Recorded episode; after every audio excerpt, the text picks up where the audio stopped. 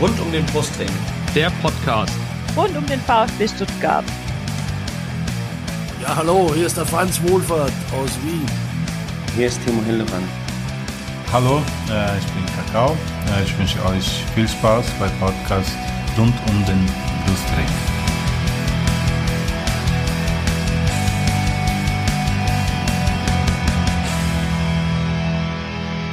Herzlich willkommen zum Podcast rund um den Brustring. Mein Name ist Lennart.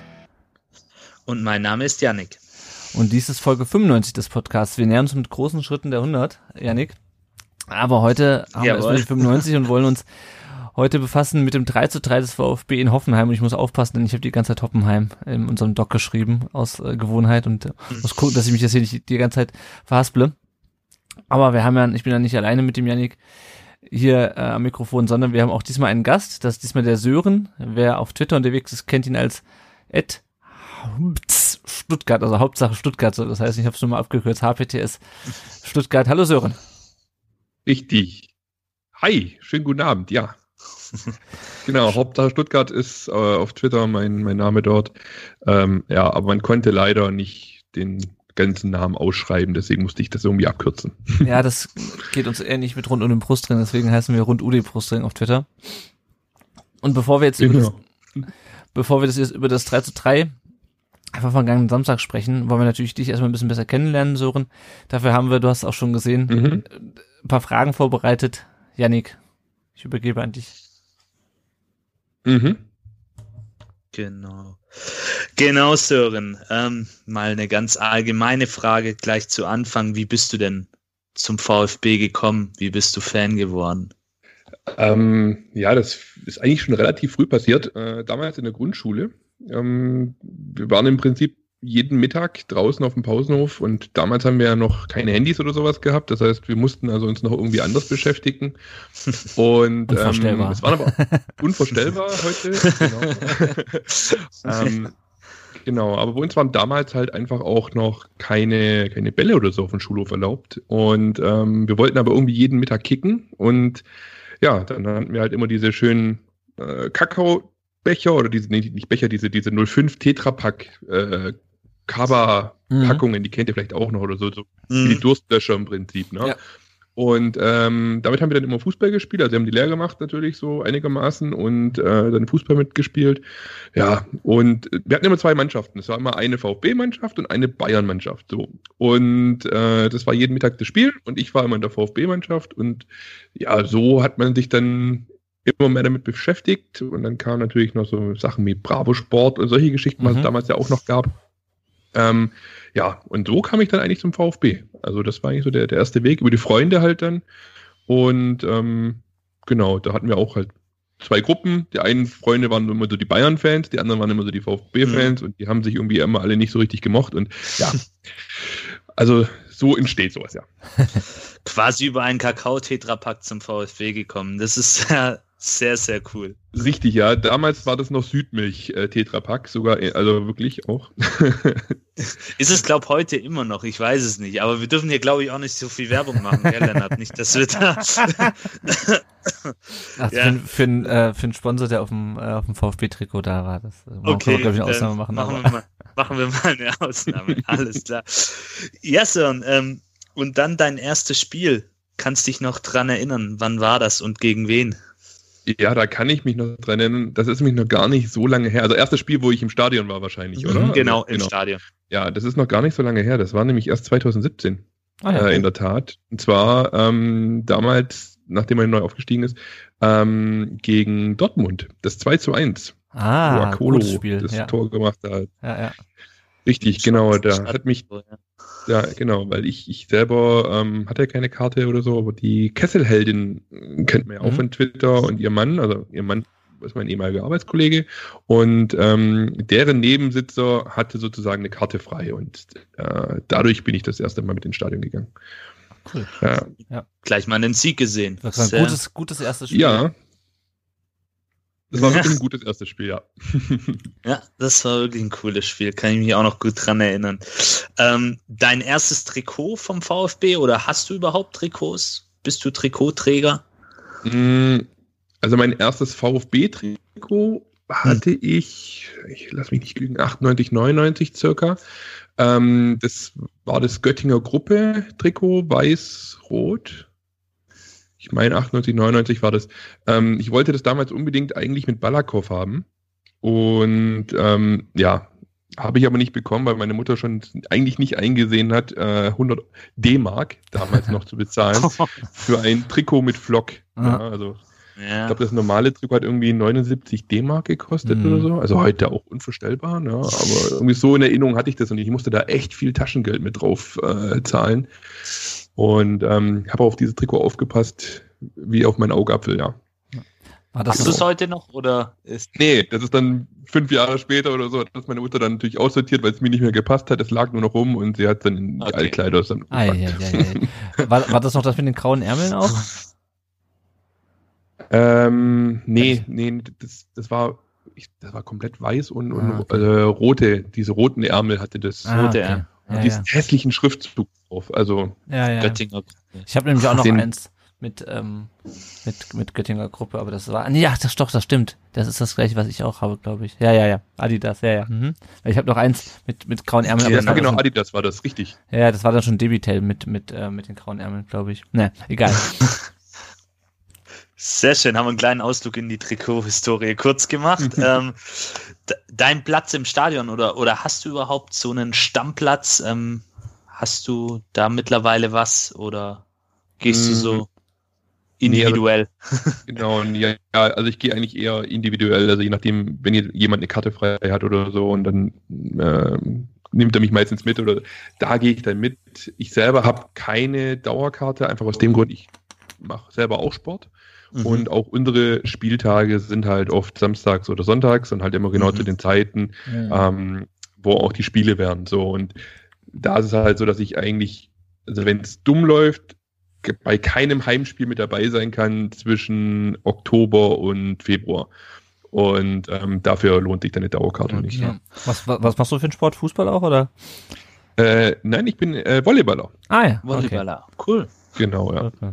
Ja, ja ich kenne das so ein bisschen vom Baseball. Äh, als ich das noch aktiver gespielt habe, da hatte ich auch mal so ein Problem. Ja, auch mal samstags oder sonntags gespielt. Aber zum Glück war, war der im Oktober dann Schluss. Gut, dann würde ich sagen, dann kommen wir doch mal aufs Spiel zu sprechen. Ähm, mhm. Und ihr werdet das gleich sehen, oder beziehungsweise ihr werdet es hören, liebe Hörerinnen und Hörer.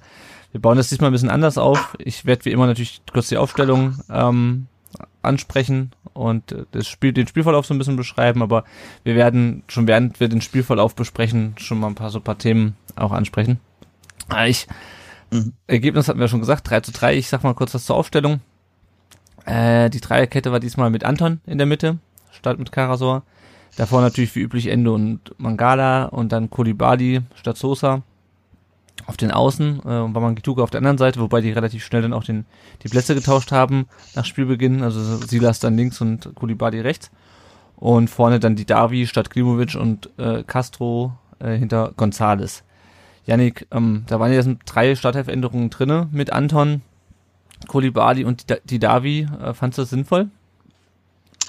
Also in dem Spiel ehrlich gesagt nicht, ähm, weil beide Akteure, die du gerade genannt hast, so ein bisschen untergegangen sind. Die Davi am Anfang, ähm, kommen wir ja gleich auch noch drauf, sehr auffällig mit zwei Chancen, mhm. aber danach auch so ein bisschen untergegangen im Spiel und von Kulibali muss ich sagen, war ich ein bisschen enttäuscht. Der hat mir ein bisschen zu äh, schlampig gespielt. Also eigentlich mag ich ja diese lockere und frische Art, mit der er auftritt, aber diesmal war es ein bisschen zu fresh, wie man heutzutage sagt. Also da war er irgendwie manchmal, ja, er war, er, er, war ein bisschen unkonzentriert und hat das ein oder andere Mal einfach den Schlenker zu viel gemacht. Ähm, ähnlich wie auch manchmal bei Silas noch das Problem da ist. Und ja, also er hat mir nicht gut gefallen. Und die Davi leider auch nicht, bis auf die zwei Chancen am Anfang. Ja.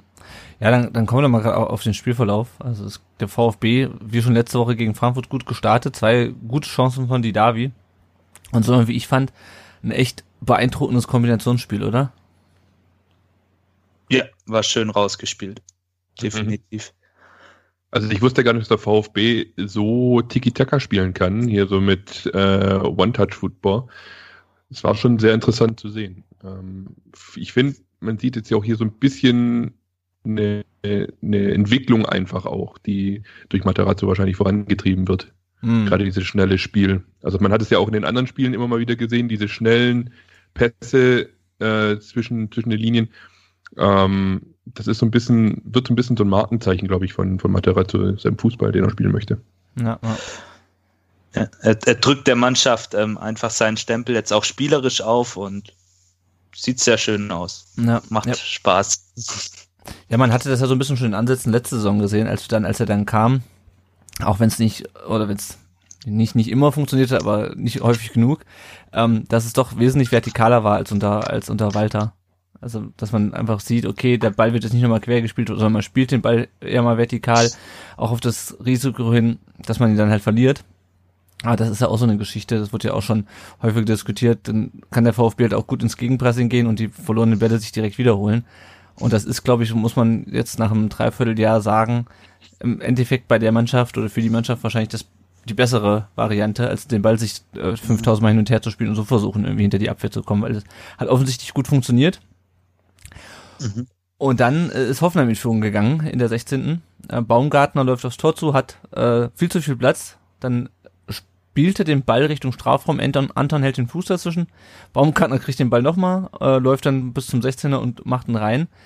Ähm, und Mangala läuft mit, kretscht aber nur so nebenher. Ähm, Sören, wo hast du nur den Fehler eher gesehen? Bei dem Tor bei Anton, weil er den Fuß reinhält oder bei Mangala, weil er das Tor nicht verhindert, was er eventuell hätte verhindern können? Mm, also ich, ich würde jetzt bei Anton den Fehler jetzt nicht unbedingt, oder ich, ähm, ja, ich würde den Fehler nicht unbedingt bei beiden jetzt irgendwie in Einzelpersonen suchen, sondern mhm. das war, denke ich mal, einfach diese, diese gesamte Situation. Ähm, man war hier nicht konsequent genug. Also ja. gerade auch Mangala, wie du sagst, ähm, man sieht es ja ganz schön, er, er grätscht zwar rein, aber er ist auch nicht mehr so wirklich auf Ballhöhe mit seinem Fuß, ne, sondern er grätscht eher so ein bisschen hinterher. Das ist so ein bisschen dieser, dieser Move, den ich auch immer früher in der Jugend gemacht habe, wenn ich Fußball gespielt habe, nicht zu langsam war. Ne? Ich, ich tue halt nochmal so, als wenn ich grätschen würde. Ähm, hätte ihn da vielleicht ein bisschen energischer angehen können und, und das dadurch auch eventuell ihn stören können, ein bisschen mehr stören können, sodass dann Kempf, der ist ja, glaube ich, noch dazwischen gerutscht und hat es noch versucht, mhm. äh, sich in den Schuss zu schmeißen. Äh, dann hätte es für ihn vielleicht noch gereicht. Aber ähm, so dieses energische Angehen, das hat bei Mangala einfach gefehlt. Ich glaube, er wollte halt einfach keinen Freistoß äh, verursachen an der Stelle. Ja, ja, das glaube ich auch, aber es ist halt, also ich glaube, wenn er halt ein bisschen handlungsschneller gewesen wäre, dann hätte er den ganz gut abgrätschen können. Ähm, mhm. Oder zumindestens irgendwie, ähm, ja, irgendwie noch den Ball hätte ablenken können. Also so, was er da gemacht hat, das war irgendwie die, die schlechteste Variante. Aber unabhängig von der von Mangala oder von der von den Einzelfehlern ist es, finde ich, auch eine Gesamt, also die Mannschaft war einfach nicht, nicht da, ähm, was mich ein bisschen ärgert, ja. weil du bist, kommst eigentlich gut ins Spiel und dann hast du schon wieder in der Anfangsviertelstunde ein Gegentor. Ich habe mal geguckt, wir haben jetzt zwölf Gegentore ja und ich glaube in der ersten, in den ersten 30 Minuten haben wir schon fünf oder sieben Gegentore kassiert. Ähm, das ist einfach zu viel. Mhm. Vor allem, wenn man eigentlich so gut ins Spiel kommt und sich dann wieder so ein bisschen um die, um den Lohn bringt von dem wirklich schönen Kombinationsspiel, was man, was man bis dahin gezeigt hat. Janik, hast du eine Erklärung dafür, dass wir dann doch immer so äh, am Anfang des Spiels und solche Dinge einfangen? Ist ja das nicht das erste Mal. Mm, schwierig. Also es passiert ja dann meistens auch in guten Phasen von uns, dass wir uns dann so ein unnötiges Gegentor kassieren. Ich meine, eine ganz klare Schwäche in unserer Defensive ist ja das Abwehrverhalten bei Standards. Hat man ja gegen Schalke gesehen. Mhm. Ähm, da, da sind wir einfach, da verteidigen wir nicht gut genug. Und hier bei dem Tor speziell ähm, habe ich oft das Gefühl, das ist natürlich auch so ein bisschen diesem offensiven System geschuldet und sie gehen ja jetzt auch mehr ins Gegenpressing und das birgt Risiken und in der Rückwärtsbewegung, wenn es dann zu einem Ballverlust kommt im Mittelfeld oder auch schon in des Gegners Hälfte, dann fehlt da manchmal noch so ein bisschen, ja, wie will ich es nennen, die Feinabstimmung, um dann nach hinten zu gehen und dann hat der Gegner, wie in dem Fall eben Baumgartner, viel zu viel Platz, auch schon davor sein Mitspieler, der ihm den Ball spielt, ich weiß jetzt nicht, wer es war. Und ein Baumgartner ähm, mit seiner Qualität, der macht ihn dann halt. Mhm, ähm, ja, das, war auch gut gemacht. Das war auch bei den letzten Spielen der Fall, wobei da das vielleicht dann auch Gegner waren, die da nicht so eine Qualität haben. Ähm, bei allem Respekt vor Schalke und Köln etc. nicht falsch verstehen, aber ja, Hoffenheim ähm, ist für mich einfach eine Mannschaft, die ja auch normalerweise in die Top 8, Top 9 der Liga gehört Und trotz Corona haben die ja immer noch eine sehr schlagfertige Mannschaft mit einem unter anderem Baumgartner, Grillitsch, der uns dann in der zweiten Halbzeit ziemlich äh, ja, Probleme bereitet hat, Kramaric nicht zu vergessen. Ja. Das ist natürlich eine Menge Qualität und die nutzen das dann auch. Und um, ihr habt es ja schon angesprochen, Mangala, wenn er vielleicht ein bisschen energischer reingeht, ein bisschen vielleicht auch auf die englische Art, vielleicht auch das Foul zieht, ich weiß es nicht, im Nachhinein ist man immer schlauer. Ja, war aber schon im Ansatz in der Rückwärtsbewegung einfach sehr schlecht gemacht mhm. von uns. Ja, ja. Hat zum Glück nicht lange gehalten, die Führung der Hoffenheimer.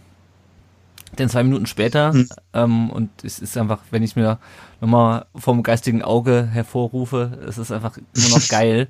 Äh, Endo hat den Ball, passt ihn rechts außerhalb des Strafraums äh, auf, auf Gonzales und der geht durch die Hoffenheimer Abwehr wie so ein Messer, wie so ein Messer durch, durch Butter, ähm, tanzt da drei, vier Leute aus und schlänzt dann rein. Richtig geiles Tor. Also ich bin Wahnsinn. Also ich habe hätte ich nicht mit gerechnet, äh, dass er dass er den so geil macht. Hat ja auch kommen wir später noch drauf. Diese Woche ein paar Tore geschossen. Ähm, und ich würde gerade noch das 2 zu 1 auch noch mitbesprechen, weil da war auch wieder Gonzales äh, zumindest beteiligt. Flanke von Didavi, dann köpft Gonzales den Ball an die Latte. Äh, Silas macht, setzt den Nachschuss zuerst an den Pfosten und dann macht ihn ins Tor und der VfB hat das Spiel gedreht. Und dummerweise verletzt sich aber der Gonzales bei dem Tor. Also ich weiß nicht, ob es dabei war, als er, ähm, als er aufgekommen ist nach dem Kopfball oder ob der Verteidiger auf ihn draufgefallen ist. Das habe ich immer noch nicht so richtig gesehen. Er wurde dann aber auf jeden Fall in 32 Minuten ausgewechselt. Sören, hättest du gedacht, dass der mal so wichtig ist für uns? Ähm, ehrlich gesagt, ja. Ehrlich gesagt, ja. Also ich, ich bin ja einer der wenigen, ähm, die schon bereits, als er neu war, gesagt hat, und, und wo ja alle geschrieben haben, äh, hier, ich fahre den mit einer Schubkarre, egal wohin, wenn wir 10 Millionen für den kriegen. Mhm. Ähm, ja, da habe ich schon gesagt, lass, lass den Leuten Zeit. Also die, gerade diese jungen Spieler, man hat schon gesehen, dass er Talent hat, aber klar, er, da ging halt einfach auch noch viel schief. Und ähm, aber es war abzusehen, dass er wirklich eine, eine gute Entwicklung nehmen kann. Ne? Und das ist immer so das, das Problem beim VfB gewesen, junge Spieler auch wirklich dann zu entwickeln. Also mhm. man holt Talente und ähm, Talent ist halt das eine, aber das andere ist halt, sie müssen sich auch beweisen und müssen das Talent entwickeln. Und ich habe immer so das Gefühl gehabt, bei den ganzen anderen Trainern, dass die nie so wirklich mit Talent umgehen können. Und ähm, bei Materazzo hatte ich jetzt das Gefühl, dass, also auch bei Walter auch, da der, der hat ihn ja auch schon ein bisschen weiterentwickelt, aber bei Materazzo habe ich so ein bisschen das Gefühl, dass diese ganzen jungen Spieler sich wirklich den Arsch aufreißen, auf gut Deutsch gesagt. Und ähm, gerade bei Gonzales, ähm, nach der letzten Saison, wo ja auch nicht so der, der Hit war, also ging es ja auch noch, war auch noch Entwicklungsmöglichkeiten mhm. nach oben da. Aber trotzdem war es mir eigentlich schon klar, dass der für uns mal noch eine wichtige Rolle spielen wird. Ja. Ja, und ich finde, was man auch bei ihm sieht, ist einfach dieses Selbstvertrauen. Das hat er jetzt mit Sicherheit auch in der Länderspielpause getankt. Können wir ja schon vorwegnehmen, wo er dann mhm. in beiden Spielen getroffen hat.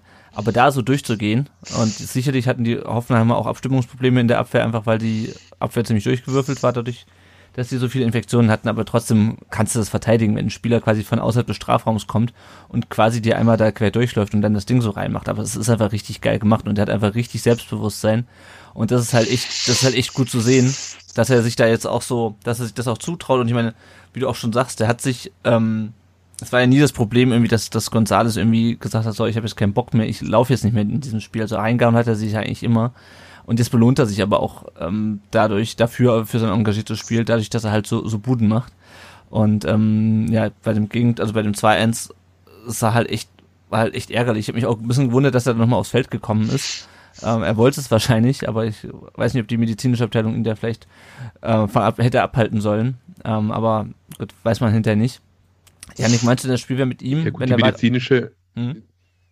die medizinische hm. Abteilung, ähm, um, um das einfach mal kurz auch reinzuwerfen, äh, handelt natürlich auch in gewisser Weise auf, auf Feedbacks des Spielers. Naja, wenn der sagt, es geht, es geht, es läuft, mhm. ich, hab, ich kann damit spielen und, und, und äh, die Schmerzen sind nicht so schlimm, ähm, dann ist es im ersten Moment, okay, da müssen die mehr glauben. Also so ein Riss spürt man ja nicht unbedingt, ja, ist ja nur ein, ein leichter Anriss. Ähm, und ich glaube halt, er war so voll Adrenalin und er hat so Bock gehabt und ähm, für so einen Spieler ist es immer das Schlimmste dann in dem Moment, wenn er halt sich eingestehen muss, es geht halt doch nicht. Ja. Naja. Ja, das, das, das denke ich auch. Also hast ja häufig, dass ein Spieler sagt, nee, es geht, es geht und dann humpelt er nach fünf Minuten. In dem Fall waren es dann wirklich fünf Minuten später dann doch vom Feld. Janik, meinst du, das Spiel wäre mit ihm anders verlaufen? Wenn er weitergespielt also, hätte? In, in, in der Form, wie er an diesem Spieltag war, sicherlich, da war, wäre er sicherlich zusammen mit Kramaric und und vielleicht Grilic ähm, wären das die drei Unterschiedsspieler an diesem Tag auf dem Platz gewesen, weil ähm, er war, glaube richtig gut drauf. Er hat dann auch die Mannschaft so ein bisschen mitgerissen, hatte ich den Eindruck, also emotional mitgerissen. Seine Körpersprache hat gestimmt.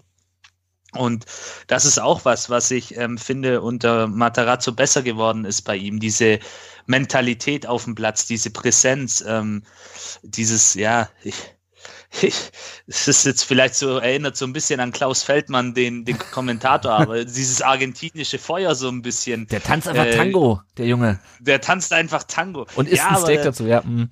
Aber, aber die Jungs, die Jungs, die haben ja einfach ein gewisses Feuer in sich ja. und, und die, die spielen einfach ja, die spielen einfach auf eine besondere Art und Weise Fußball. Ich glaube, das kann man ihnen nicht absprechen, egal ob jetzt Argentinier, Brasilianer, das ist schon nochmal äh, eine eigene Fußballkultur auch manchmal. Und mhm das musst du in den Jungs, glaube ich, gerade wenn die so neu nach Deutschland kommen oder auch in andere Länder, das musst du bei den Jungs entfachen, dieses Feuer. Und dann kriegst du eben solche Spieler wie Nicolas Gonzalez, ähm, der dann eben mal da geschwind durch, sich durchtanzt, durchtribbelt natürlich ähm, mit der Euphorie der beiden Länderspieltore, die er für seine Alibeste gemacht hat. Ähm, und dann geht sowas wie von alleine. Ja, schade, dass es dann natürlich je unterbrochen wurde durch diese Verletzung, aber die ist ja zum Glück nicht so schlimm, wie wir dann alle erst gedacht haben. Also er genau. kann ja schon wieder, wenn alles gut läuft, habe ich heute gelesen, zum Dortmund-Spiel wieder fit sein. Ja, ja, ja, genau. Das hat er, ähm, hat Missentat gesagt. Bayern unmöglich, Bremen genau. unwahrscheinlich und Dortmund schauen wir mal. Wobei ich, also ich hätte mir, ich hätte ihn ja selbst, wenn er jetzt weitergespielt hätte, hätte ich ihn glaube ich spätestens zur Halbzeit runtergenommen.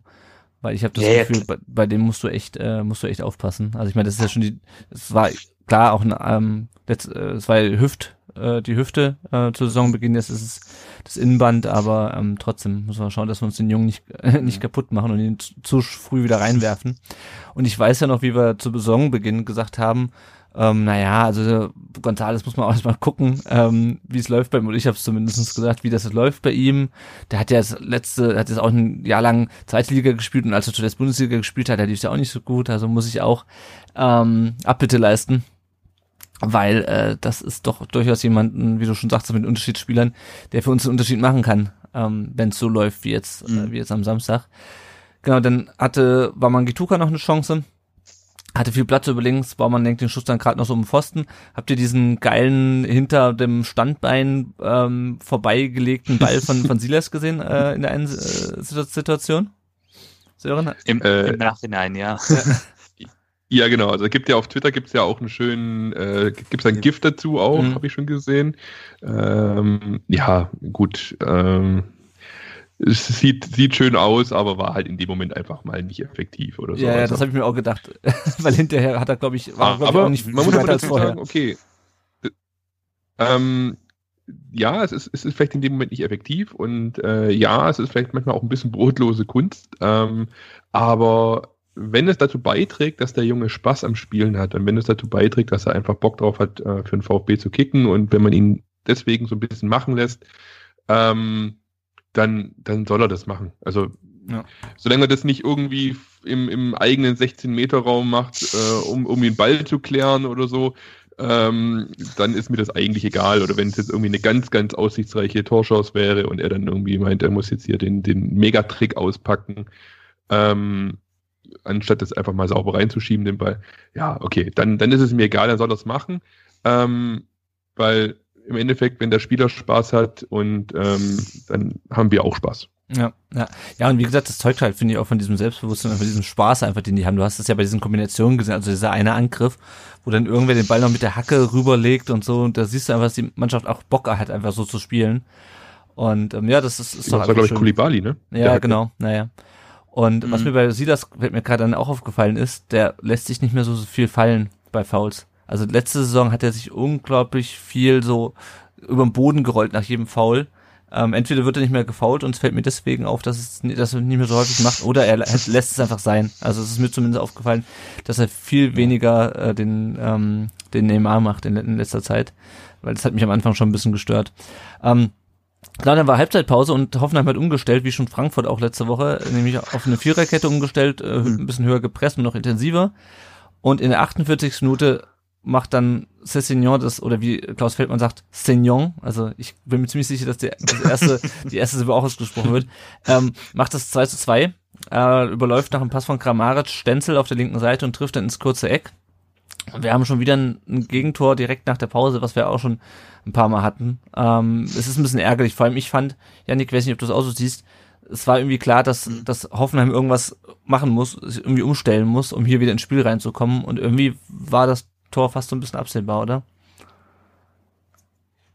Ja, es war ja dann kurz nach der Pause und man hat dann ja auch gleich nach dem Anstoß gesehen, sie pressen höher, es gehen aggressiver gegen den Ball und diese Umstellung auf die Viererkette, das war eigentlich so dieser spielerische Knackpunkt, der dann eben in die Richtung für Hoffenheim ging.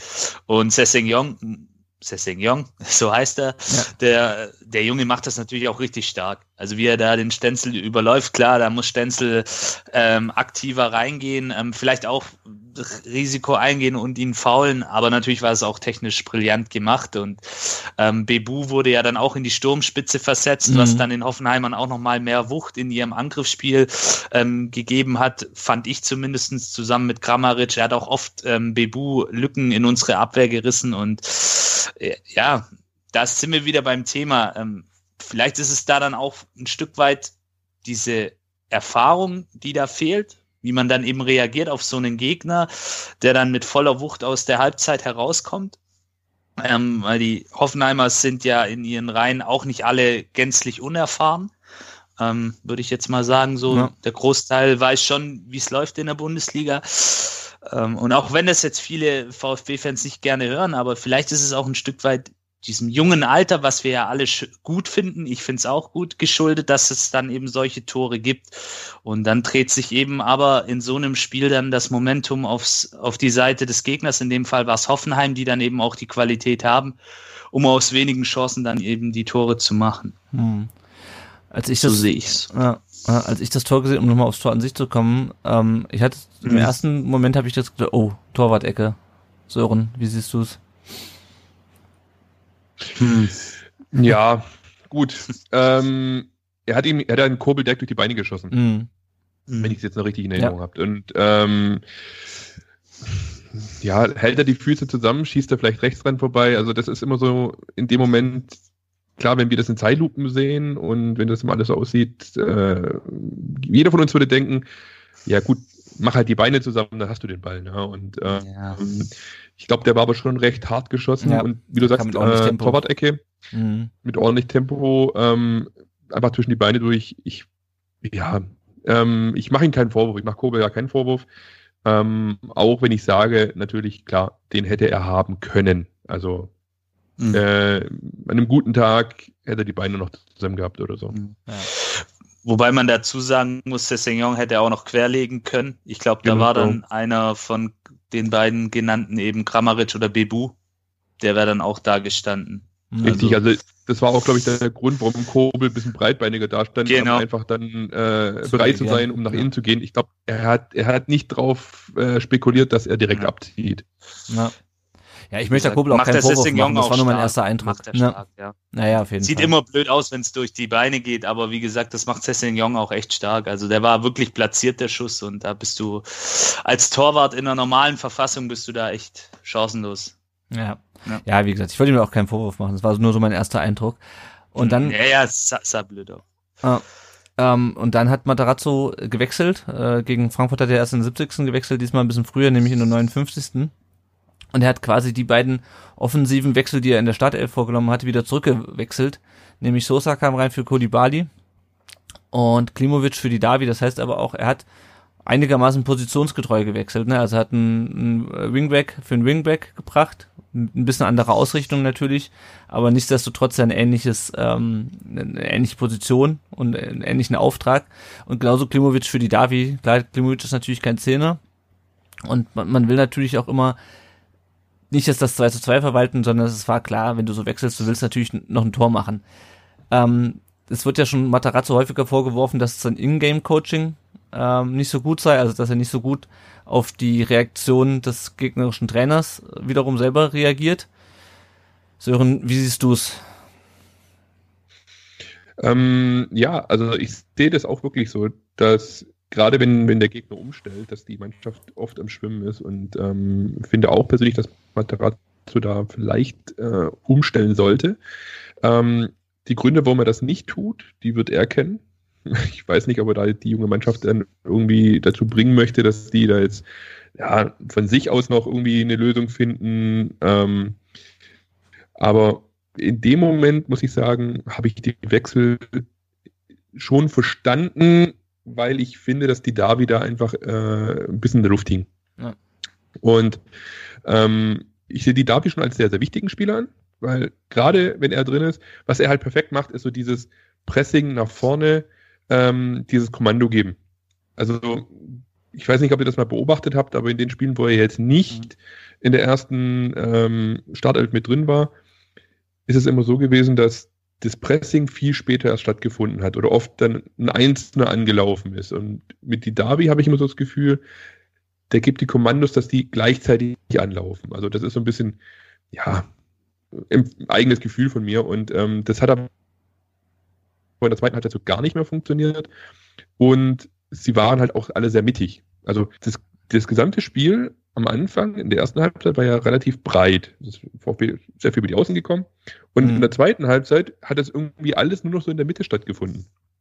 Und ähm, mit Sosa war das dann so, dass der, der Flügel einfach wieder ein bisschen besser besetzt war. Also Kulibali hat ja da auch nicht mehr viel gemacht, ist auch immer mehr in die Mitte reingekommen und ähm, oder hat sich dann verdribbelt und solche Sachen.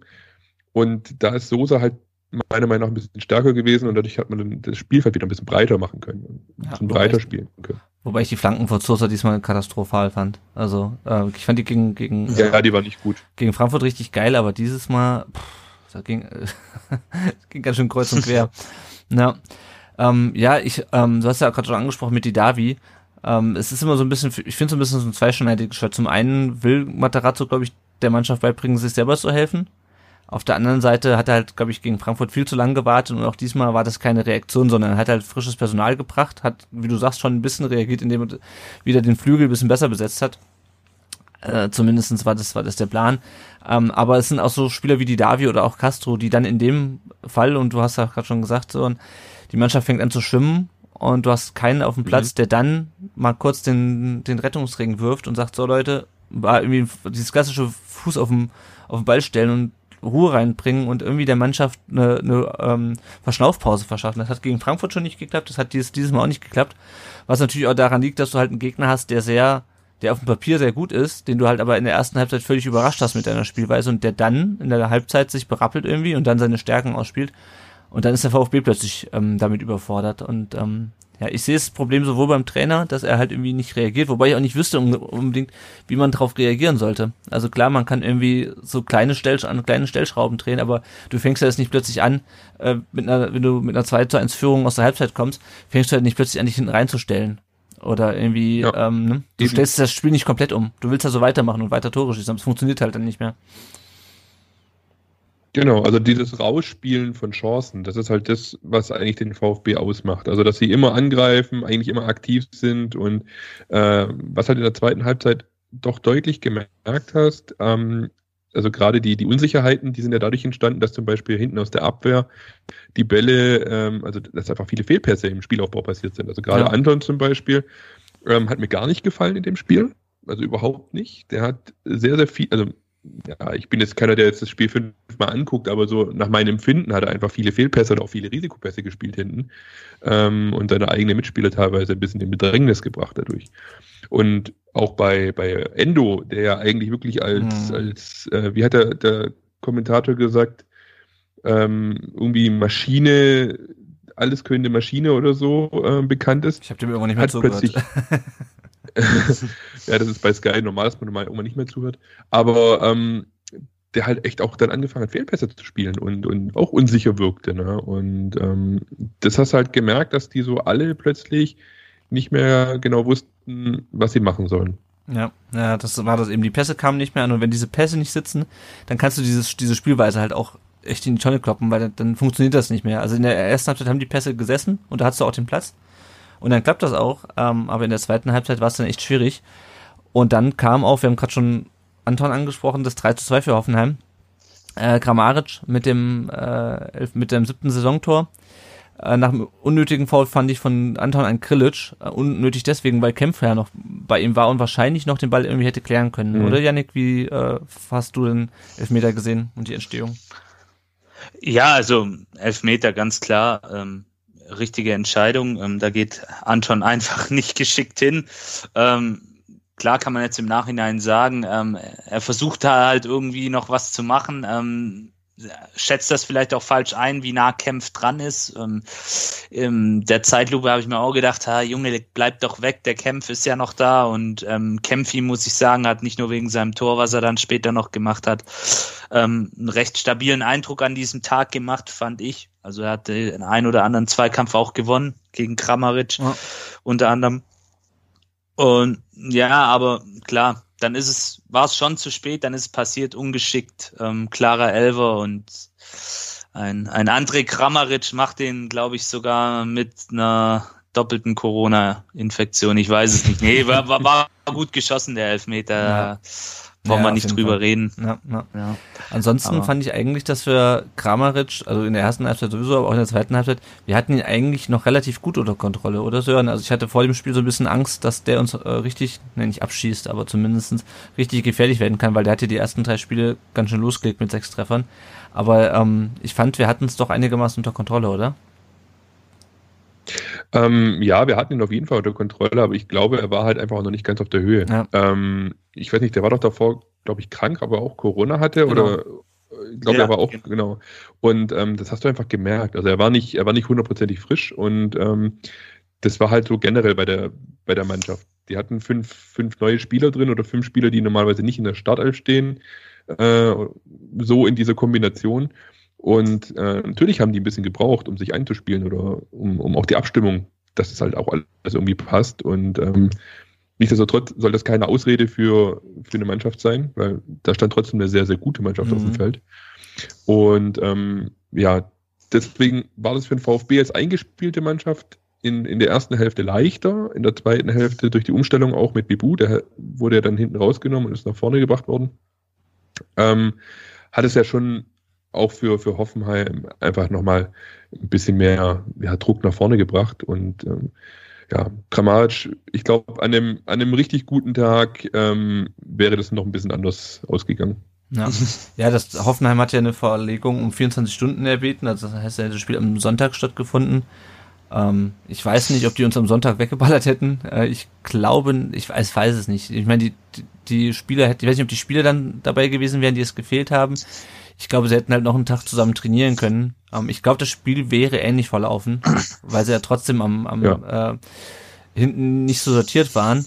Ähm, ja, ist die Frage, wie, Janik, wie, wie findest du den ganzen Umgang auch der DFL mit der Geschichte? Also wir hatten es ja schon in der letzten Saison mit Dresden, die dann irgendwie neun Spiele in mhm. was weiß ich wie viele Tagen machen mussten. Äh, wenn bei den Bayern, äh, wenn die Bayern die Champions League gewinnen, dann dürfen sie ihre Pokalspiele sonst wann bestreiten, wegen der, mhm. wegen der Vielfachbelastung. Gut, ist nicht ich gebe zu, es ist nicht ganz das gleiche, aber ähm, ist, ich meine, das, das ist ein Thema, was das wird jetzt im Winter auf uns zukommen. Da brauchen wir uns keine, äh, brauchen wir uns keine, keinerlei Illusionen hingeben. Mhm. Wie fandst du den Umgang der DFL mit der, mit dem Spiel und auch mit der Vorgeschichte? Ja, also zunächst einmal konnte ich die Hoffenheimer verstehen. Also ich bin kein großer Sympathisant der Hoffenheimer, aber ich konnte sie wirklich verstehen, ähm, dass sie da um diese Verschiebung erbeten haben. Ähm, der VfB hat dem ja wohl auch zugestimmt, also mhm. zumindest hat Alexander Rosen ähm, gesagt, dass der VfB dafür Verständnis gezeigt hat und auch kooperativ sich dem gegenüber verhalten hat. Ja, ähm, über die DFL ja, das ist so ein breites Thema über den Lobbyismus innerhalb der DFL. Wenn wir da jetzt anfangen zu referieren, ich glaube, dann sitzen wir noch morgen früh da, aber ja, Bayern ist halt einfach momentan das marketingtechnische Zugpferd des deutschen Fußballs und darf sich so ziemlich alles erlauben gefühlt. Das ist jetzt nur meine persönliche Meinung. Und hingegen dann eben so eine kleine TSG Hoffenheim, ähm, die da vielleicht noch nicht so das Standing hat. Ähm, er bittet aufgrund einer, Mass einer massiven Infektion ja. innerhalb der Mannschaft oder eines massiven Infektionsfalls waren er, glaube sieben Spieler oder mhm. acht Spieler, die da in Quarantäne, äh, die, die infiziert waren und die, der Rest der Mannschaft musste sich in Quarantäne begeben ähm, und da wirklich nur um 24 Stunden Aufschub gebeten hat ähm, ja. und das dann abgelehnt wird. Und dann, wie gesagt, du hast es gerade genannt, die Bayern da irgendwie ihr Pokalspiel verschieben dürfen. Ich bin auch ehrlich, ich lese diese Sachen gar nicht mehr, weil da rege ich mich sonst nur unnötig auf. Ja, das, das ist fragwürdig, diese Praxis. Ähm, das muss man wirklich sehr stark hinterfragen, aber gut. Es ist jetzt so. Ähm, es gab eine gere gerechte Punkteteilung unterm Strich. Ja. Ich hoffe, Hoffenheim, beziehungsweise ja, ich denke, Hoffenheim kann mit dem Punkt auch, wenn der Ausgleich dann ziemlich spät gefallen ist, aus ihrer Sicht im Nachhinein dann doch ganz gut leben. Ja, ich denke auch. Eben aufgrund dieser Corona-Vorgeschichte. Ja, ja. Wir können ja noch mal kurz auf den, auf den Ausgleich kommen, dann sind wir nämlich mit dem Spiel auch schon fast durch. Mhm. Äh, Clemen kam dann auf für Stenzel und Förster für Castro in der 75. Und dann ähm, war das Spiel schon fast um und dann kommt eine, eine Flanke, ich weiß gar nicht mehr von wem, ähm, auf jeden Fall verlängert Kalajdzic den, den Ball in die ähm, auf Kempf und Kempf schießt aus mhm. der Drehung und knallt das Ding in der 94 Minute rein. Sören, wie geil wäre das gewesen, wenn wir da in Hoffenheim im Gästeblock gestanden hätten. Das hat mich ein bisschen geärgert, das, das über Corona gerade. ja, du, du, du streust natürlich Salz in die Wunden. Ähm, ja, klar also egal, wo das Spiel stattgefunden hätte, das Stadion wäre natürlich auseinandergeflogen in dem Moment. Und ähm, man stellt sich das mal in Stuttgart vor. Ähm, ja, schöne Erinnerung und das wird auch vielleicht hoffentlich irgendwann wieder möglich sein, vielleicht schon im nächsten Jahr, wir wissen es nicht. Ähm, aber einfach, was ich halt echt cool finde an der Mannschaft und das haben sie jetzt schon die ganze Zeit gezeigt, sie geben halt nicht auf. Ja, also ich meine, der VfB, so wie wir ihn vielleicht alle noch kennen und, und schmerzlich in Erinnerung haben, ist, äh, man, man ist irgendwie 2-2 oder steht ja, 2-2 kurz vor Schluss, man kassiert dann noch das 3-2 oder ähm, anstatt dann den Ausgleich zu machen, kassiert man halt nochmal ein Tor.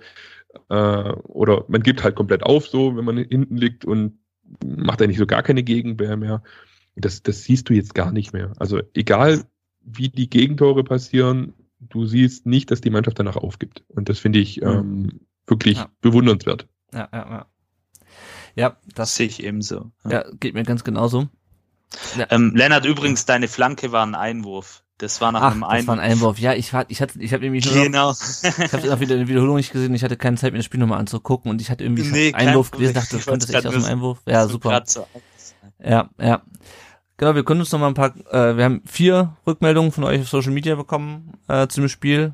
Und wir hatten ja gerade schon angesagt, also äh, vorhin schon gesagt, bei Twitter könnt ihr uns folgen unter rund um den Brustring und bei Facebook und Instagram findet ihr uns äh, einfach unter rund um den Brustring.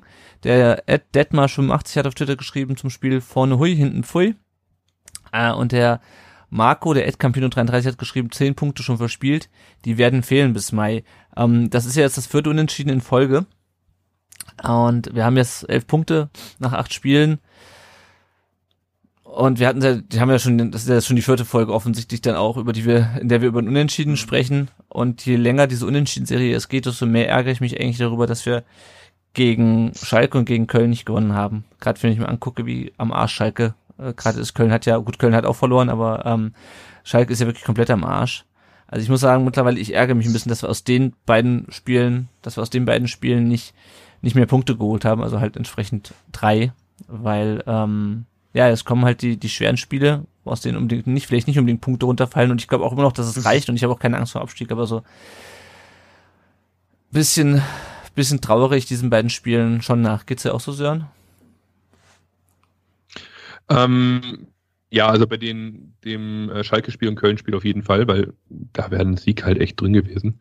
Ähm, grundsätzlich sage ich aber auch, naja, vor der Saison wurden den Spielern ja oft die, die Bundesliga-Tauglichkeit abgesprochen und äh, man hat gesagt, äh, man steigt sowieso wieder ab und ich ich hatte auch eine äh, Diskussion auf ähm, Facebook mit jemandem, der gesagt hat, wir müssen jetzt noch Spieler kaufen und so weiter und so fort. Und ich habe dann gesagt, ja, warte doch mal ab, bevor du alle schlecht redest. Äh, warte doch mal bis zum fünften Spieltag ab. Und ähm, der hat gesagt, nein, bis zum fünften Spieltag ist schon alles zu spät, da kann man gar nichts mehr machen. mhm. Äh, den habe ich nach dem fünften Spieltag dann angeschrieben und er hat seinen Account gelöscht. Also fand ich irgendwie ein bisschen interessant. ja, Facebook-Diskussionen ähm, sind noch, ähm, ja.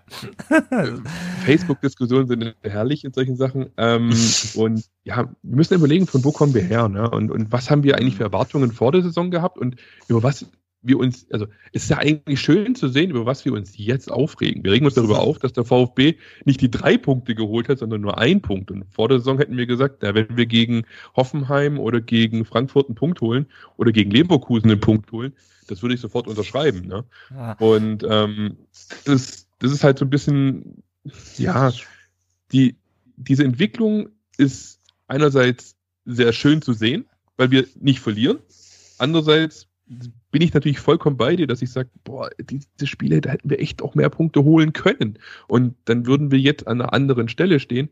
Und nicht, dass ich jetzt sage, ich will irgendwie äh, träumen und sagen, Champions League, keine Ahnung was, sondern eher, dann hätten wir einfach noch mehr Polster nach unten. Ja, so, genau, so sehe ich es auch, ja.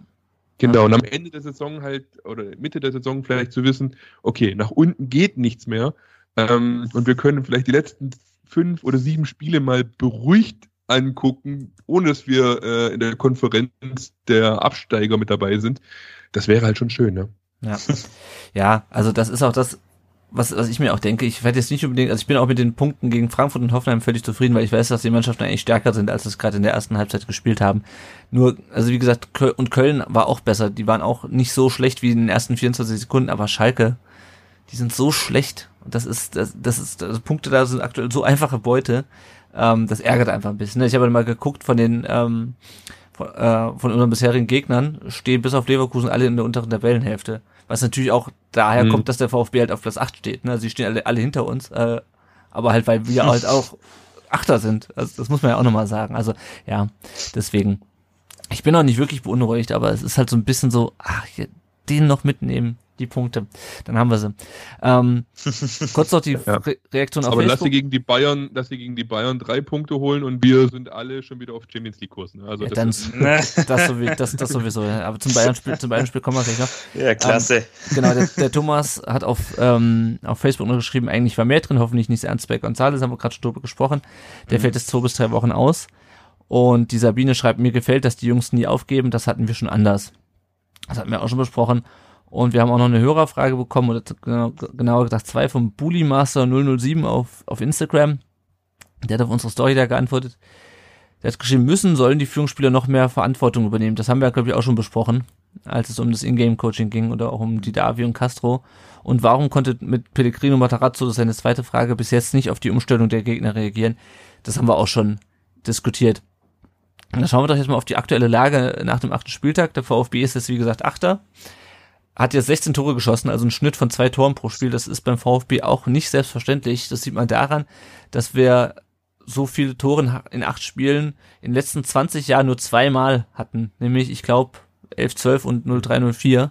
Ähm, und äh, 11-12, das war diese Saison, wo wir in den ersten unter Thomas Schneider wo wir an den ersten acht Spieltagen gegen Hoffenheim 6-2 gewonnen haben und gegen Braunschweig 4-0, wer sich noch erinnert. Also es ist auf jeden Fall selten, dass der VfB so viele Tore schießt und auch die zwölf Gegentore stechen jetzt nicht unbedingt negativ heraus. Also ähm, ja, das ist auf jeden Fall über die aktuelle Tabellensituation kann man sich eigentlich nicht beschweren, muss man sozusagen.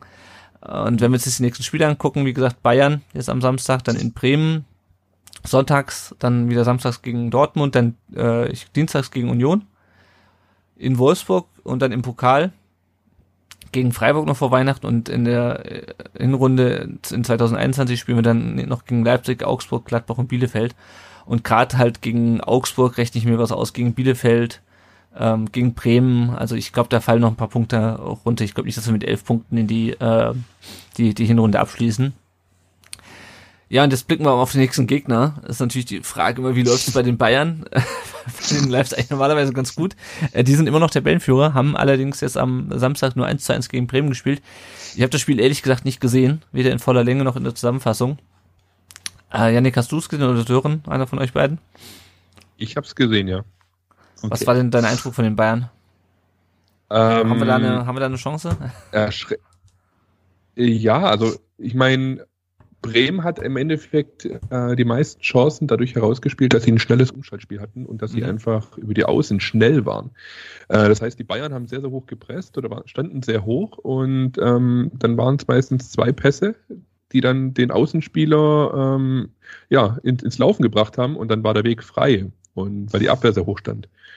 Und genau da rechne ich mir eigentlich auch die Chancen für einen, äh, für VfB aus, dass wenn Bayern so hoch steht, wie sie jetzt gegen Bremen gestanden haben, dass dann gerade ein Silas oder auch ein Kulibali ähm, mit seiner Geschwindigkeit ähm, da schnell durchbrechen kann und die Tore machen kann. Also Bremen hätte das Ding auch gewinnen können. Also mhm. rein von den Chancen her. Die hatten wirklich äh, gute Chancen und haben die mehr oder weniger teilweise verkackt und ja, Manuel Neuer hatte auch einen Sahnetag, muss man auch dazu sagen. Mhm. Ist auch ähm, schlechter.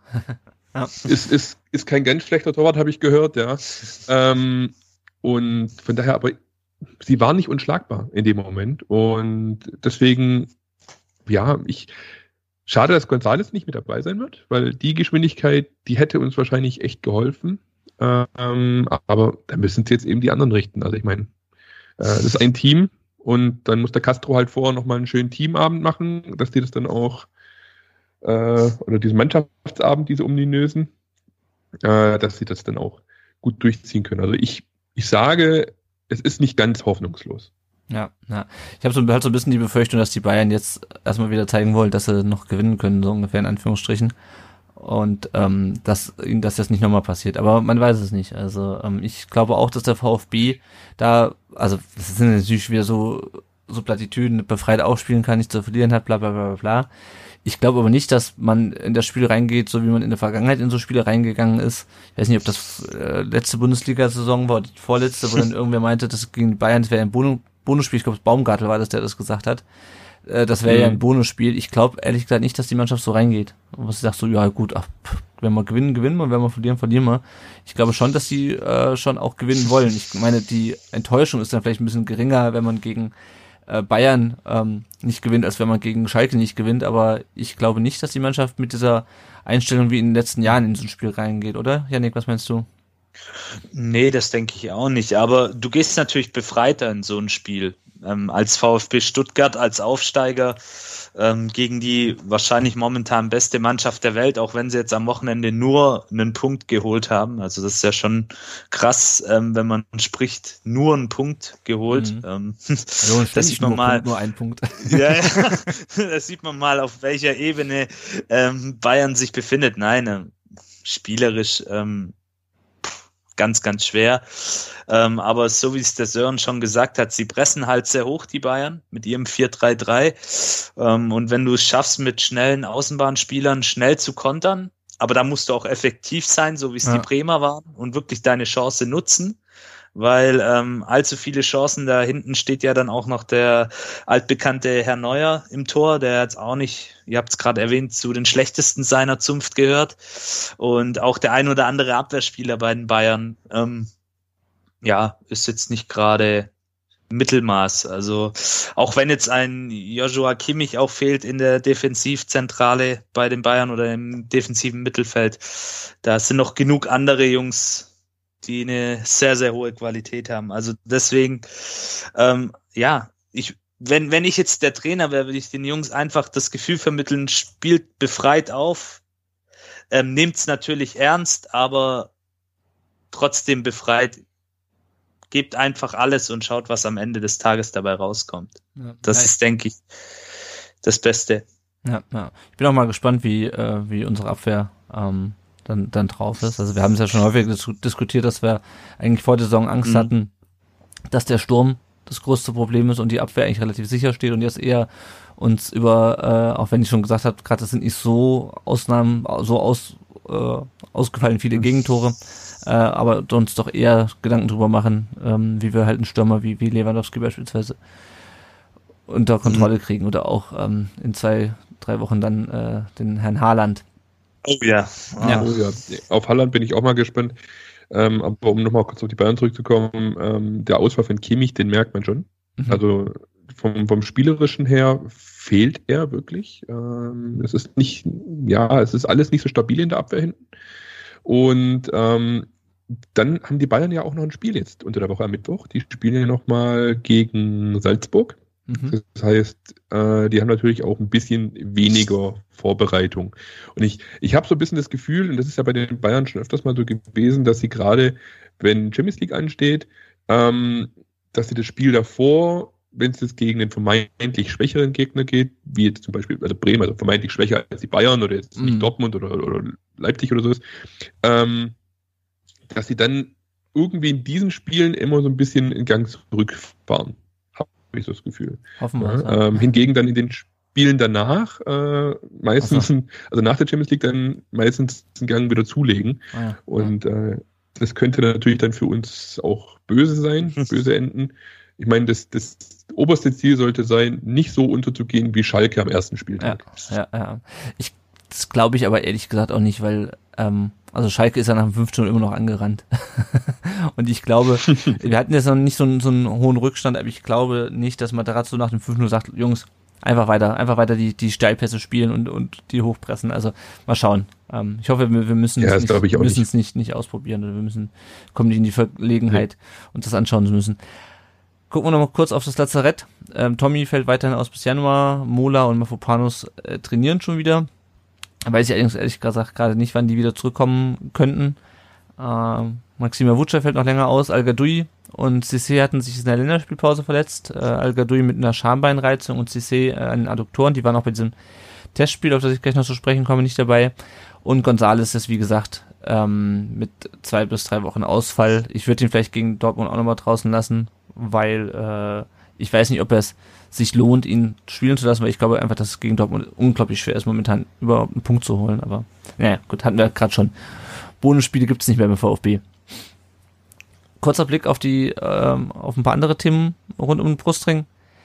Zum Nachwuchs gibt es nicht viel zu sagen. Die spielen nicht. Ähm, der VfB 2 in der Regionalliga hat im November keine Spiele und wahrscheinlich, da glaube ich, gibt es momentan Diskussionen, wahrscheinlich wird es auch im Dezember und damit bis zur Winterpause ähm, keine Spiele geben in der Regionalliga Südwest, aber das ist halt das Problem, wenn du eine Regionalliga hast, die drei Bundesländer umfasst, die alle unterschiedliche Regelungen für den Amateursport haben.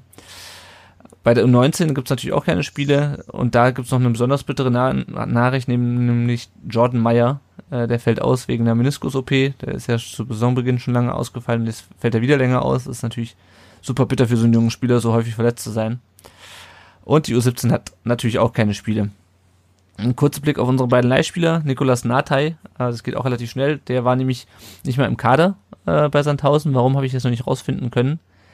Ist nicht gesperrt, ich weiß nicht, ob er verletzt ist. Ähm, Sandhausen hat in Düsseldorf 1 zu 0 verloren und ist jetzt, je nachdem wie dieses Spiel heute Abend ausgeht, da führt Nürnberg 3-0, sind sie 14. oder 15. Ähm, in, der, in der zweiten Liga. Und Pablo Maffeo hat auch nicht gespielt. Der saß beim 1 zu 1 von Ruesca in Osasuna 90 Minuten auf der Bank und Huesca ist weiterhin 19. von 20 in der spanischen La Liga. Dann haben wir noch ein paar weitere Themen. Wir fangen mit dem Thema Mitgliederversammlung an. Der IT-Dienstleister, der die Mitgliederversammlung 2019 verkackt hat, ist insolvent. Ähm, Sachen, die nur dem VfB passieren. Ähm, da war ja noch ein Rechtsstreit anhängig. Bin mal gespannt, wie das ist, äh, wie das jetzt ausgeht. Und wenn wir über Mitgliederversammlungen sprechen, kommen wir gleich auf die nächste äh, zu sprechen. Und zwar sollte die, dieses Jahr logischerweise, logischerweise wieder eine stattfinden, auf der dann auch der Präsident ähm, gewählt werden sollte, nachdem ja Klaus Vogt nur die Amtszeit von Wolfgang Dietrich, die dieses Jahr geendet hätte, zu Ende führt. Und die wurde jetzt verschoben auf den 18. März 2021. Entweder sie soll vor Ort stattfinden oder rein digital oder hybrid. Das heißt also mit äh, einer begrenzten Anzahl an Leuten in der Schleierhalle und dem Rest online. Ähm, Sören, was hältst du von der, ähm, was hältst du von, von diesem Konzept? Ähm, also ich fände ehrlich gesagt eine, eine digitale Mitgliederversammlung, bei der man auch digital abstimmen kann als Mitglied, ähm, fände ich sogar gar nicht ganz schlecht, weil der VfB ja wirklich ja, ähm, viele Mitglieder auch hat im, im ganzen Bundesland und nicht nur im Bundesland, das soll ja im ganzen Land, glaube ich, nicht richtig. Im ganzen, ja, im ganzen Land, sorry, im ganzen Land natürlich. Ähm, also im ganzen deutschen Bundesland ja. so. Und äh, es soll ja am Donnerstag stattfinden, weil mhm. durch die ganzen Corona-Verschiebungen von den ganzen Veranstaltungen ist halt die Schleierhalle einfach auch äh, belegt. Mhm. Ähm, aber jetzt ist es natürlich jetzt für jemanden, der, sag ich mal, normal berufstätig ist oder so, vielleicht nicht ganz so einfach, äh, aus einem weiteren Ort äh, hierher zu fahren zur Schleierhalle abends und dann die mehreren Stunden Mitgliederversammlung mitzumachen, um dann wieder heimzufahren. Das heißt, um es fair zu machen, um wirklich viele Stimmen zu haben, fände ich eine Hybrid- oder eine reine Online-Veranstaltung, äh, wo man auch darüber dann abstimmen kann, fände ich eigentlich persönlich sehr gut diesmal. Ja, ja. Janik, wie siehst du es? Äh, es wird ja immer auch die, wieder der, der Ruflaut nach, nach Briefwahl, nach generell, äh, die mhm. Mitgliederversammlung soll übertragen werden, weil natürlich von den 70.000 Mitgliedern, die wir haben, immer nur ein Bruchteil da ist, mhm. was natürlich auch manchmal daran liegt, dass Leute einfach, also gibt mit Sicherheit genügend Mitglieder aus Baden-Württemberg und ähm, Stuttgart und Umland, ähm, aber für mich ist das natürlich so eine Sache, wenn ich aus, mhm. aus Südhessen nach, nach Stuttgart fahre zur Mitgliederversammlung, dann ist halt der Tag weg. Das ist halt wie zum, wie zum Fuß, wie zum Spielfahren. Ähm, mhm. wie, wie, wie siehst du das? Also, äh, also ich meine, also mir wäre halt wichtig, weil wir hatten ja 2019 das Problem, dass wir nicht digital abstimmen oder dass wir nicht ähm, anders abstimmen konnten als mit diesen äh, mit äh, diesen Stimmgeräten, weil wir darüber äh, mhm. mit den Stimmgeräten hätten abstimmen müssen, dass wir anders abstimmen. Ähm, ja, meinst du, das wird dann ähm, das ist, meinst du, das bereitet so ein bisschen den Weg zur, zur Briefwahl oder zur, zur ab, digitalen Abstimmung und zur digitalen Mitgliederversammlung in Zukunft? Ja gut, im, im Anbetracht der Tatsache, dass wir ja aktuell auch diese Corona-Lage haben, finde ich diese digitale Geschichte eigentlich gar nicht mal so verkehrt. Ähm, mhm. Die Grünen haben es am Wochenende vorgemacht. Ähm, die haben ja auch ihre, ihre Mitgliederversammlung mit ähm, Abstimmung ähm, quasi digital oder ja, richtig digital abgehalten. Gab zwar die eine oder andere technische Panne, aber hat dann doch letzten, letztendlich ganz gut funktioniert.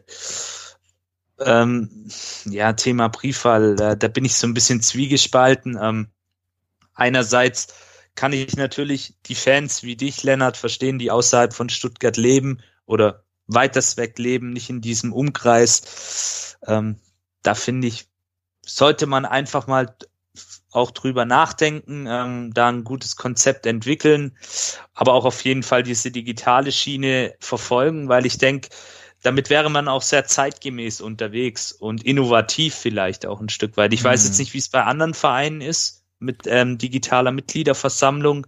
Ähm, ich weiß, vor ein paar Wochen hat Hertha BSC eine Mitgliederversammlung abgehalten, die war aber nicht digital. Da könnte man vielleicht auch als VfB so ein bisschen die Vorreiterrolle einnehmen. Ja, Fände fänd ich jetzt auch nicht so verkehrt. Ja, wobei ich komme zwar von weit weg, aber ich, also ich hoffe trotzdem, dass diese, dass eine digitale oder eine, eine also eine Briefwahl finde ich finde ich ganz problematisch bei einer bei einer äh, Mitgliederversammlung okay. von, von einem Verein, weil einfach auf einer Mitgliederversammlung selber noch so viele Sachen passieren können oder Redebeiträge oder hm. keine Ahnung, da entwickeln sich halt Sachen. Ähm, klar, das kann ja bei der Bundestagswahl hm. auch passieren, aber da hast du halt schon irgendwie die ähm, da sind die Prüforgane, die das. Ja. Nee, vor allem hast du vor allem sind da die die Programme schon schon, schon klar. Ich meine klar, wenn du deine Wahlentscheidung dann halt von irgendeinem Skandal abhängig machst, ist es was anderes. Aber das Problem, was du halt auch bei einer Mitgliederversammlung oder bei so einem Verein hast, ist halt, dass der Amtsinhaber immer mhm. mehr Möglichkeiten hat, ähm, auch die Mitglieder zu erreichen als, ein, als eine Opposition, weil man einfach die, ähm, die, die, die Vereine, also man kann einfach als Amtsinhaber schon Werbung für sich machen. Ja, und, das ist richtig, genau. Ja, also was ich halt nicht verstehen kann, ist, ähm, also um da ganz kurz reinzugrätschen, ja. was ich, was ich echt nicht verstehen kann, ist, ähm, man könnte doch, also man hat ja die technischen Möglichkeiten eigentlich schon. Man hat eine, jeder hat eine Mitgliedsnummer, der Mitglied ist. Ähm, jeder kann sich dann online oder könnte sich online einloggen mit seiner Mitgliedsnummer und man könnte praktisch auch um Kosten zu sparen, weil so eine Schleierhalle kostet ja auch Geld. Ähm, um Kosten zu sparen, könnte man das Ganze digital abhalten. Und ähm, jeder von uns hat ein Handy. Also sagen wir mal, die meisten davon haben ein Handy oder ein Smartphone so. Und die haben alle eine Kamera und ein Mikrofon dran in dem Moment. Das heißt, man könnte auch Redebeiträge über einfach über, die, über den Web, äh, über online, über mhm. die, eine App oder so hinzuschalten. Ne? Und äh, so, dass es jeder sehen kann, wie ein Streaming halt auch. Und ähm, da sehe ich das eigentlich so die, die größte Chance, dass man wirklich in einer Art VfB-App zum Beispiel ähm, die Mitgliederversammlung verfolgen kann, online und ähm, man sich halt damit seine Mitgliedsnummer einloggen muss, dass dann auch keine Mehrfachanmeldungen oder falschen Anmeldungen drin sind. Ähm, und dass man auch wirklich über die App dann digital abstimmt. Ja, also wenn was zur Abstimmung steht und auch darüber die Redebeiträge macht ja. und darüber alles einreicht. Also te technisch gesehen ist das möglich, meiner Meinung nach. Ja. ich verstehe nicht, warum der VfB das nicht, nicht mal so. Also, das wäre mal so, so, eine Verbesserung für die Zukunft, weil so könnten dann auch alle Mitglieder teilnehmen. Mhm. Ja, denke ich, dass darüber kann man, denke ich, auf, auf jeden Fall nachdenken. Ich meine, klar, Mitgliederversammlungen sind meistens halt Präsenzveranstaltungen, aber es ist halt auch die Frage, ähm, also vielleicht kommt dann auch kein Antrag auf Abbruch der, der Debatte, wenn die Leute zu Hause auf dem Sofa sitzen, wer weiß. Oder die Leute gehen nicht, nachdem der Präsident gewählt ist, um sich äh, ein Würstchen zu holen. Ähm, um das Thema äh, ein bisschen abzukürzen, ähm, weil da kann man sicherlich noch lange drüber diskutieren.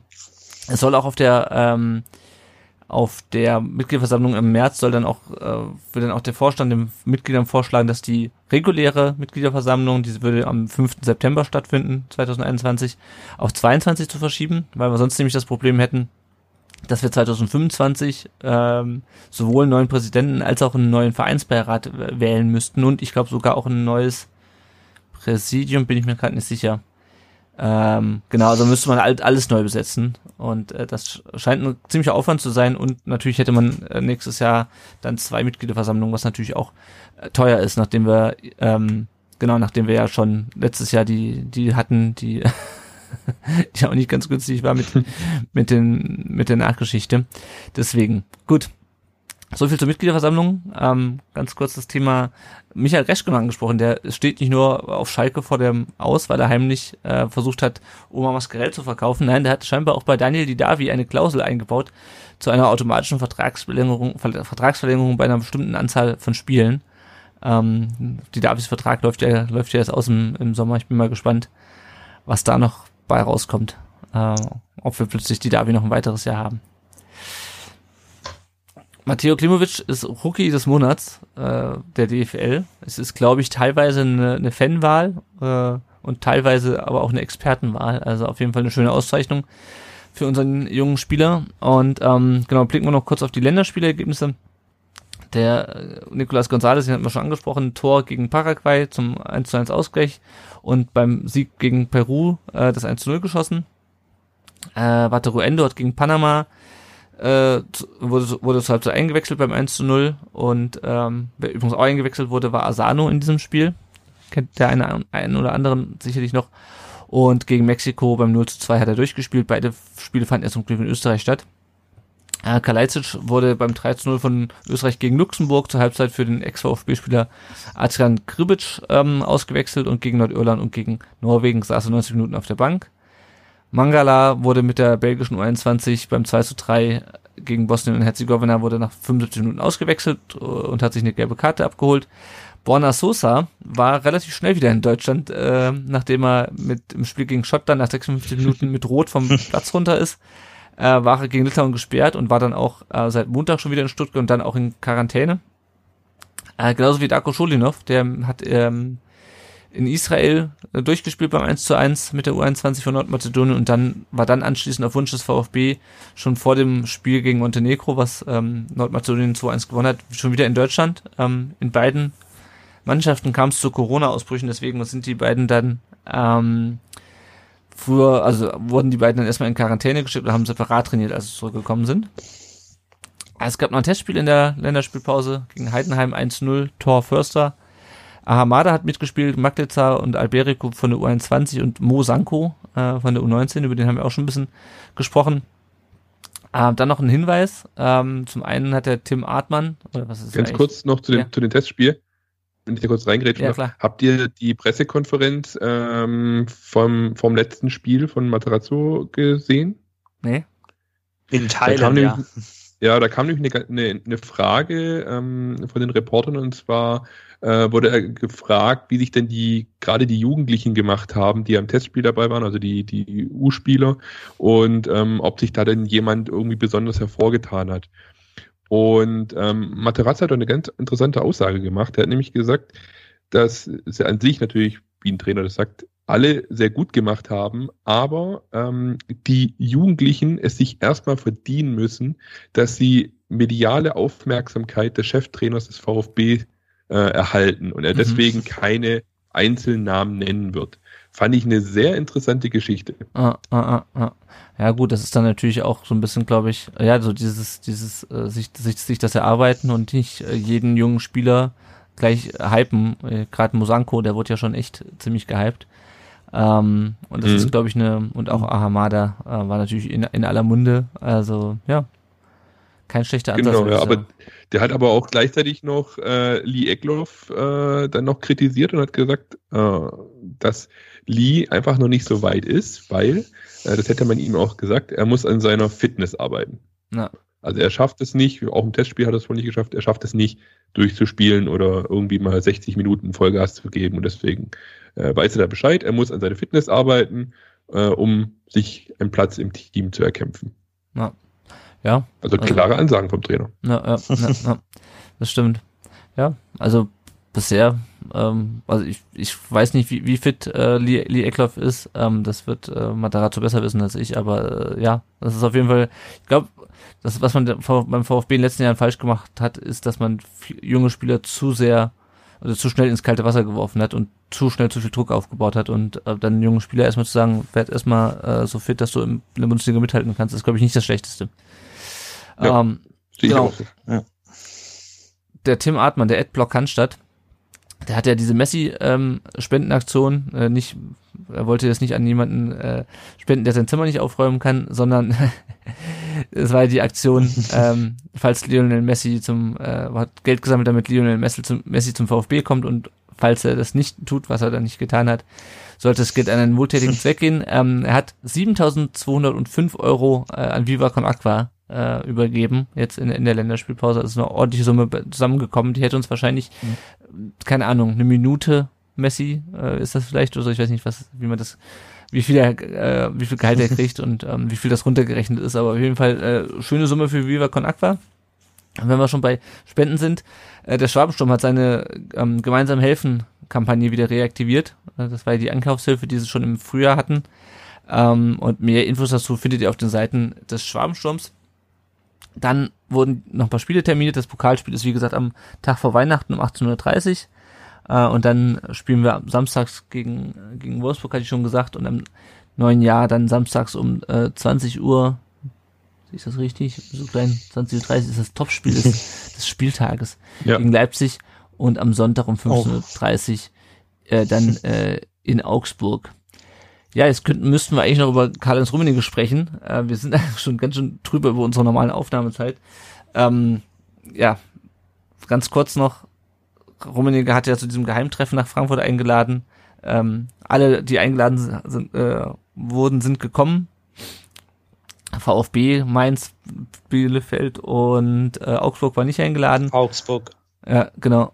Und ähm, hinterher hat dann äh, Rummenigge gesagt, die haben zuerst den Federhandschuh geworfen und äh, der hätte mit Thomas Hitze, er hätte mit dem Thomas, also mit Thomas Hitzeberg telefoniert und hätte gefragt, warum so ein traditionsreicher Verein wie der VfB dieses Papier unterschrieben hätte, wo es dann um eine äh, alternative Aufteilung der Fernsehgelder ging. Und ähm, aber es seien ja schon ein mancher vom Saulus zum Paulus geworden. Und da dachte ich mir, fuck you.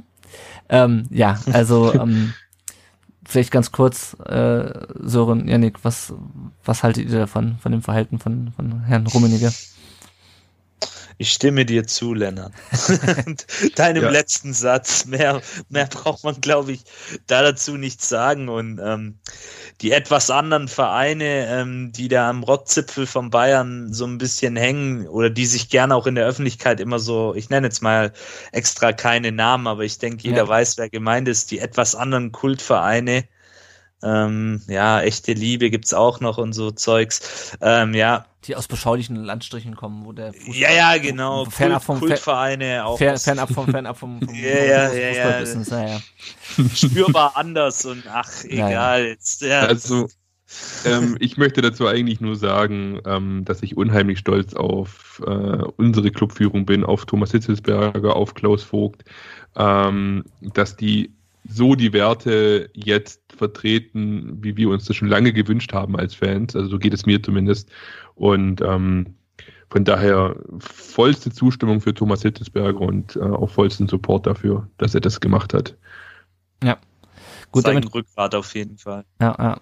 damit können wir es, glaube ich, bewenden lassen. Äh, und dann gucken wir noch kurz unser, unser Tippspiel äh, nach dem achten Spieltag. Dominik 1893 führt mit 115 Punkten. Auf Platz 2 ist zum einen drei Weizen mit 114 Punkten und der Yannick, der ist auch auf dem geteilten zweiten Platz, ähm, hat immerhin äh, das äh, Unentschieden richtig getippt beim VfB und hat das äh, Unionsspiel gestern richtig getippt.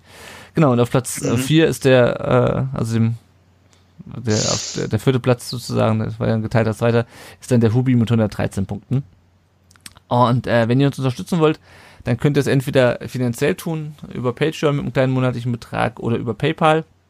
Über Patreon könnt ihr uns jetzt auch übrigens in Euro unterstützen, dann äh, bleibt ein bisschen mehr Geld bei uns hängen, wenn man das nicht, nicht mehr umrechnen muss. Und ansonsten könnt ihr natürlich uns auch gerne bei Apple Podcast eine Bewertung geben und äh, eine Rezension. Äh, wir lesen die auch gerne vor. Wir hatten ja schon länger keine mehr und sagt auch gerne Leuten so ähm, weiter, dass es uns gibt. Erklärt denen, was ein Podcast ist, wie man es hören kann. Unsere Social Media Kanäle hatte ich ja schon genannt vorhin. Äh, man findet uns natürlich auch auf Spotify und auf YouTube. Und wenn ihr Teil dieses Podcasts werden wollt, dann habt ihr zwei Möglichkeiten. Entweder ihr schickt uns eine Sprachnachricht äh, an die 0157 511 08680. Die Nummer steht auch auf der, äh, auf der Webseite bei uns auf rundumdenbrustring.de. Oder ihr macht's so wie der Sören und äh, leistet unserem Aufruf am Podcast äh, teilzunehmen äh, Folge und äh, nehmt hier einfach teil. ähm, ich hatte ja schon diese Woche, jetzt nochmal, letzte Woche nochmal einen Blogbeitrag rausgehauen. Äh, wir suchen natürlich weiterhin äh, Podcast-Teilnehmer. Also ich glaube, wir haben jetzt dieses Kalenderjahr ziemlich gut abgedeckt. Ähm, aber wir natürlich für die gesamte Rückrunde suchen wir noch Leute, die sich hier mit uns hinsetzen, eine Stunde und 15 Minuten, mittlerweile Stunde 16, und mit uns über den VfB reden und hoffentlich dann auch bald wieder über Siege. Vielleicht nicht unbedingt nach dem nächsten Spiel, mal schauen. Wir nehmen auf jeden Fall natürlich nach dem Bayern-Spiel wieder auf. Ähm, danke an dieser Stelle schon mal fürs Zuhören. Danke dir, Sören, dass du dir äh, Zeit genommen hast.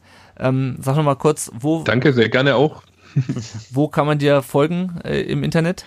Ja, also äh, man kann mir am besten auf Twitter folgen. Einfach Hauptsache Stuttgart eingeben, dann findet man mich eigentlich schon direkt. Sehr gut. Und du hast, glaube ich, auch, ähm, da, da hängt, glaube ich, auch ein YouTube-Kanal dran, wenn ich das richtig gesehen habe, ne? Und an Hauptsache Stuttgart. Richtig, genau. Ja, da hängt ein YouTube-Kanal dran, äh, wo ich aber leider aktuell nicht so nichts dran machen kann, weil es zeitlich nicht reinpasst. Also ich habe nicht viel Zeit momentan. Ähm, auch dieses ganze Projekt Hauptsache Stuttgart ist, ist ein bisschen anders gelaufen, als ich mir das vorgestellt hatte. In eine andere Richtung gegangen, aber alles gut. Und äh, auch Instagram könnten wir genauso unter Hauptsache Stuttgart folgen, aber äh, auf Twitter bin ich eigentlich am besten erreichbar. Genau, also folgt dem Sören äh, auf Twitter, äh, Instagram und wenn ihr wollt auch auf YouTube. Ich sage an dieser Stelle vielen Dank fürs Zuhören und wir hören uns in der nächsten Woche. Ciao. Servus, bleibt gesund.